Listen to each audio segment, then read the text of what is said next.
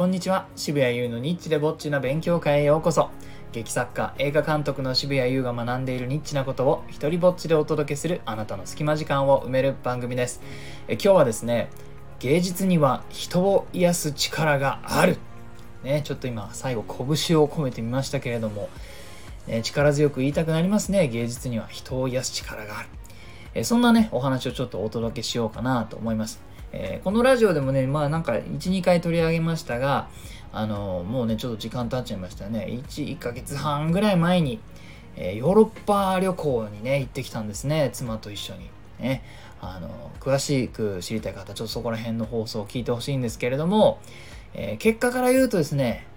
あの、ものすごい、ものすごい芸術を目の当たりにしてきまして、もう美術館、に行き世界遺産を見てなんか有名な建物を見て美術館を見てみたいな。その芸術から芸術へのはしごっていうね、えー、そんな感じの旅でございました。でその行ったうちの一つがですね、え、バルセロナにあるサンパウ病院っていうこの病院がありまして、え1997年にですねカタルーニャ音楽堂と一緒に、まあ、バルセロナのねカタルーニャ音楽堂と一緒に、えー、ユネスコの世界遺産に登録された、まあ、場所なんですね。で、あのー、まあ、僕はちょっとそういうもの弱くて本当にねあの世界遺産大好きな人が割と身近にいるんですけどね妹とか世界遺産巡りなんかねやってて。で妻もねもう世界遺産見に行くって大好きなそうなんですね旅行2人とも旅行好きでえー、僕はもうどっちかっていうと書斎にこもってなんか本読んでたらそれで一番満足みたいな感じの人間なんで、えー、そのね全く聞いたこともなくて。でもねそのすごく説明が良くてですねあの、まあ、彼女の最初に僕に教えてくれた時の表現はなんかその芸術は人を癒す力があるっていうこう信念のもとに建てられた病院なんだよっていうふうに言われて何そんなそんな素敵な病院があるのかと、ね、芸術に関わる人間としてこれはいかないわけにはいかないと思って、えー、行ってまいりました。あのー、それでですねもうね建物の、まあ、これよかったら皆さんねそのちょっとこう Google かなんかで画像を見てくれるとその正面のね大抵写真が出てくると思うんですがこのファサードの部分がですね、えー、ちゃんとね僕オーディオガイドを聞いてそのオーディオガイドで聞いて学んだことを今日ちょっと皆さんと分かち合おうかなと思いますこのねファサード正面の部分ファサードって言うんですがこれがですねちゃんと形に意味があってなんとなくですね両手をこう広げたような感じの建物に見えるんですね。まあ、てかそれを意識してデザインしたそうなんですけれどもこの形はですね病人を優しくこう包み込むというか迎えるイメージをイメージしてその形にしたそうなんですね。でまたそもそも形がその教会に似ていてで、まあ、教会はもちろんその神様の家で安心できる場所っていうこともあってそういう形にしたそうです。でですね、えー、その一番最初の建物をあの中に、まあ、要するにその病院に来た時に誰しもが入る、正面があるんですけどもそこの建物にね入ると何があるかっていうとですね、えー、ピンクの大理石でできた柱があるんですよ。で、まあ、だから何っていうふうにちょっとね僕も最初思ったんですけどこれがですねあの当時最も高価な大理石だったそうですそういえばね僕もなんかあんま見たことない大理石っていうと白いね、えー、イメージしかないんですけどピンクのものがあってこれがもう最も高価なものだったらしいんですね当時。で、えー、一般の人はですねこのピンクの大理石を見る機会なんてのはほとんどなかったそうなんです当時。えー、なので病院のもうみんなが通るとこ一番最初に入るところにこれを置くことでまあそのもう何て言うか信じられない、え世界を見せてあげたいと。すごく豪華なねものを見せて、えー、病院に入ってきている人たちにその力を与えたいっていうような思いでそこに置かれたそうです。またねこういうふうなその病人をに対するそのその心のケアっていうか美しいものを見せようっていうのがものすごく根底にあるんですよ。例えばですね僕すごく感動したのが、えー、天井にモザイク画があるんですね病室の。でこれがどうしてかというとですね、えー、病人ってほとんどですね病院にいる間は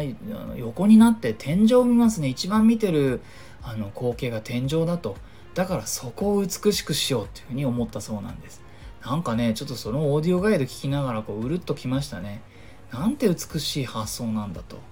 一番痛く誰も行きたくないですね病院って。行きたくて行く場所じゃないです。でもそこにいる間一番見ている場所を美しくしてあげようっていうえー、なんかすごいなこれっていう風にね、まあ、今ちょっとこう思い出しながらも少しね涙腺が緩んでくるくらい私はこれに感動しました。あなんかそのちゃんと病人の気持ちになって、えー、建築家がねデザインしているなと。でもちろんねあのただ美しいだけじゃなくてその建物としてのね機能面ももうしっかりしてるんですね。でこれちなみにこうデザインした建築家はそのモンタネールさんっていう方で、まあ、日本語の記事を見るとムンタネーって書いてある記事もあるんですけどもあのとバルセロナのオーディオガイドとか日本語のオーディオガイドとかを聞いてるとモンタネールって言ってました。まあそれはともかく。でこのモンタネールさんはいろんな病院をですね研究してからちゃんとここのデザインをやっているので、まあ、例えばですね、えー、一日中どの建物にも太陽の光が入るようにそのうまく位置をね建物の位置を配置したりとかあのどんな季節になってもその患者とかがね寒い思いをしないで移動できるように冬場の間にねなので全部地下の地下道みたいなので全ての建物がつながっていたりとかですね。あの当時大きな問題だった伝染病。伝染病の患者が入る建物がですねあまり風が当たらない場所に配置したりとか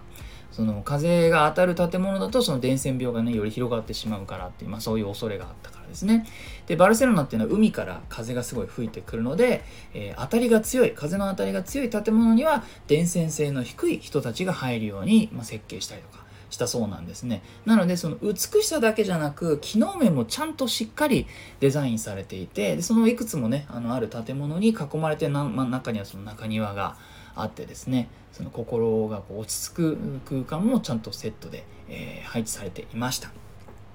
これですね、その世界遺産に登録されている割にはですね、バルセロナの穴場とも言われているらしくて、あの、大して混んでなくてですね、あの、バルセロナはきっとですね、僕の予想ですけれども、実際は知りません。ただ行った印象では、なんかどこ行ってもガウディ推しで、もうガウディばっかなんですよ。ね、あの、なんだ、サグラダ・ファミリアだとか、カサ・バトルだとか、カサ・ミラだとか、なんかその、もうガウディばっかり、えー、グエル公園だとかね、で、なので、あの、ちゃんと世界遺産に2つも登録されてる、この、えー、サンパウ病院とカタルーニャ音楽堂、両方ともモンターネールさんやってるのに、両方とも世界遺産に登録されてるのに、あの、全然こう、ガウディのね、影に埋もれちゃっててさ、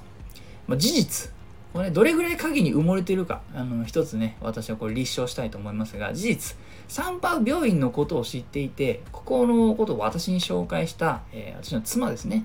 ここに行きたい素晴らしい場所があるんだよっていうふうにしてめちゃくちゃここを褒めていた妻でさえこの建築家の名前はあの覚えてなかったっていうね。モンタネールさん怒るよ。モンタネールさん怒っちゃいますよそんな。またガウディか僕頑張ったのに。僕散歩病院作ったのに僕カタルーニャ音楽堂も作ったのにみんなガウディガウディばっかりだっつって怒っちゃいますよそんなねすいません。ちょっとモンタネール、モンタネルさんに怒られる、一番怒られるの僕ですね。えーと、まあね、その芸術にはこういう力があるっていうのを信じてないと、えー、作れないものを作ってくれたなっていうふうに感じました。でね、あの、時を同じくして、同じようにこの芸術の力を信じてる人の行動をちょっと、え、の見たものでなんか2つこの散歩病院に行ったタイミングと、えー、この次のストーリーをちょっと目にしたタイミング似てたもので非常に強く感じたんですけれどもあの、えー、藤村誠さんというアメリカで活動している、まあ、日本画の画家がいるんですね。えー、ホワイトハウスのあの文化担当顧問をされていたこともあるような人でね、えー、で僕はちょっとその彼が日本にあの年に1回ぐらい来てんのかな。まああの一度来日された時にもそのイベントで僕は通訳をしたことがある関係ちょっと面識があるんですがそんなこともあって彼のねツイッターをフォローしていまして最近ですねあの藤村誠さんが通っているその教会の牧師先生がその亡くなったそうなんですね。でこれまた有名な先生なんですが、まあ、がんだったみたいでであのその先生はがんを告知されてすぐに、えー、その教会にですね自分の病気のことをあの伝えたそうなんです。でそれを聞いたあの藤村さんは一体何をしたか。なんとですねあのすぐに絵を描いて病院に持って行ったそうなんです。病室にねそれを飾りに行ったそうなんですよ。でそのその時に彼が言っていたのは、えー、その病気にね体がやられている時に人は美を見ている必要があると。魂には美が必要だって言ってその絵をねプレゼントしに行ったんですねあのまああの発想としてはそそういえばお花を差し入れすることと、まあ、目的は同じっちゃ同じなんだなとは思ったんですけどこれは圧倒的にかっこいいと思いましてそのね自分の絵をもうこれ美しいこれは美だからっていうことを信じて疑わないっていうのもすごいしそれがですね人を励ます力があるってことを信じていないとこんなことできないですよね。でああもうあのー、なんか自分の絵をそういうふうに思えるところをもうすごいすっ飛ばしてですね。すぐに行動してそれを持っていって飾ってこれを見て良くなってくださいっていうふうにねできたってすごいなと思ってね。あのでその土台そその行動とかその信念の土台はあの芸術は人を癒す力があるっていうふうにね本当に思ってるからやれたんだなと。芸術に身を置くっていうことはこういうことだなっていうふうにねちょっと思わされるというお話でした。えー、いいなと思ったらハートマークをタップしたり、フォローしてください。Twitter もやってるので、よかったらそちらもチェックしてください。えー、このスタイフでも自由に使える使用許可と、えー、上演料不要の日本初の一人芝居コレクション、モノローグ集穴、そして第2弾となる狭間は Amazon で好評発売中です。えまたですね、生きる力をテーマにした僕の戯曲集、底なしこの大冒険、狼少年立花も大型書店にまだちょっとあるのと Amazon で、え取り扱っています。サイン本はオンラインショップ渋渋谷をチェックしてください。すべての詳細は概要欄にまとめてあります。では、渋谷優でした。